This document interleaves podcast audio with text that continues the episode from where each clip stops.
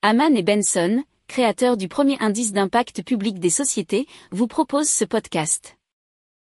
Haman and Benson. Le journal des stratèges. Et donc on démarre tout de suite avec une application qui permet de reconnaître des maladies. Ça s'appelle Face2Gene.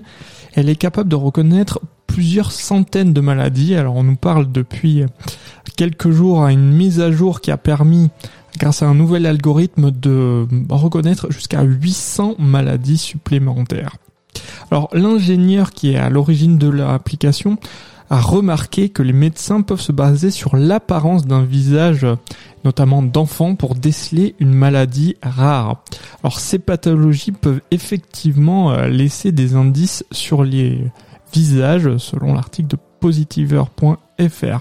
Alors les spécialistes reconnaissent que leur application ne peut pas détecter la majorité des maladies génétiques puisque en fait elles sont très rares. Il est très difficile pour l'algorithme d'avoir assez de données pour les reconnaître.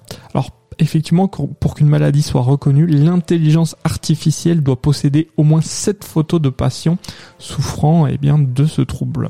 Alors il y a déjà plusieurs milliers d'utilisateurs euh, de cette application à travers le monde.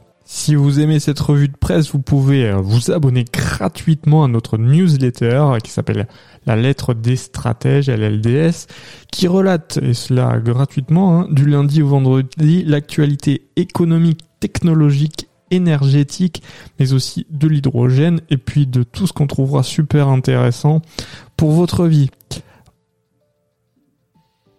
Pour approfondir ces sujets, abonnez-vous à la newsletter de Haman et Benson et écoutez nos autres podcasts que vous retrouverez dans les notes de l'émission ou sur notre site internet.